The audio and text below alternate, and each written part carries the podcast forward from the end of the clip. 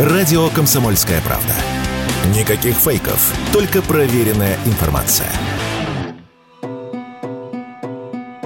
В России могут изменить правила выдачи льготной ипотеки, привязав ставку по жилищному кредиту к уровню зарплат в регионах. Эта идея обсуждалась в ходе выступления председателя Центробанка России Эльвиры Набиулиной в Госдуме. Высокий спрос на жилье в крупных городах в сочетании с льготной ипотекой привел к бурному росту цен на недвижимость. Они, по словам Набиулиной, за последние три года выросли на 90%. Поэтому программу льготной ипотеки нужно видоизменять. Об этом в интервью радио «Комсомольская правда» заявила заместитель заместитель председателя Думского комитета по строительству и жилищно-коммунальному хозяйству Светлана Разворотнева. Льготная ипотека и вот бюджетные вложения в льготную ипотеку, они не достигают своей цели с точки зрения доступности жилья. Да, с точки зрения поддержки бизнеса они, конечно, работают. И особенно вот на волне там как бы сообщений, что вот-вот закончится льготная ипотека, да, вот-вот повысится процентная ставка, мы видим там, ну, как бы новые волны ажиотажного спроса. Ну, просто по факту мы видим, что бюджет вкладывается, поддерживает субсидирует эту процентную ставку, а стоимость квадратного метра постоянно растет. Поэтому, конечно, тут надо что-то менять в этом датском королевстве. Одно из предложений председателя Банка России Эльвиры Набиулиной – дифференцировать ставки по льготной ипотеке в зависимости от региона. При одинаковых ставках по ипотеке и одинаковых льготных программах зарплата в Москве отличается в разы от зарплаты, например, в Костроме. Поэтому это предложение кажется разумным. Вице-президент гильдии риэлторов России Константин Апрелев в разговоре с Радио КП заявил, что льготная ипотека должна быть более адресной. Кредиты нужно выдавать действительно в них нуждающимся людям.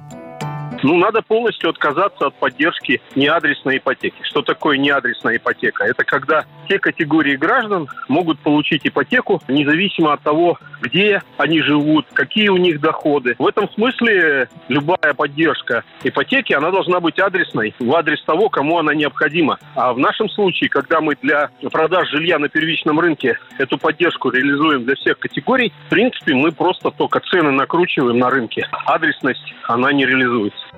Член Совета гильдии риэлторов Москвы Роман Вихлянцев считает, что программу льготной ипотеки нужно и вовсе отменять, но нельзя делать этого сейчас. Сворачивание программы должно быть постепенным. Вот что эксперт заявил радио «Комсомольская правда» она настолько оторвалась сейчас от реального положения в экономике, что становится уже огромной нагрузкой для бюджета и выпадает вообще из рыночных реалий. При этом, если ее отменить сейчас, э, действительно правительство находится в таком шпагате. По сути говоря, зона строительства на 3-4 месяца рухнет, потому что количество сделок по оценкам там, самих застройщиков может упасть на порядок, то есть в 10 раз, а это смежные отрасли, это все может отразиться на экономике в виде эффекта так называемого домино. Поэтому, скорее всего, льготную ипотеку надо отменить, как только учетная ставка Центробанка опять уйдет э, к значениям около 8-9%.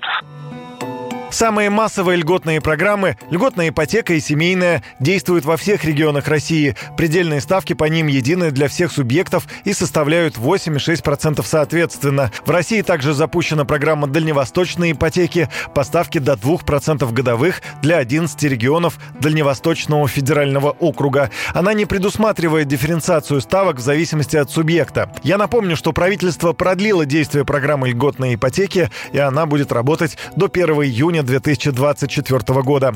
Юрий Кораблев, радио «Комсомольская правда».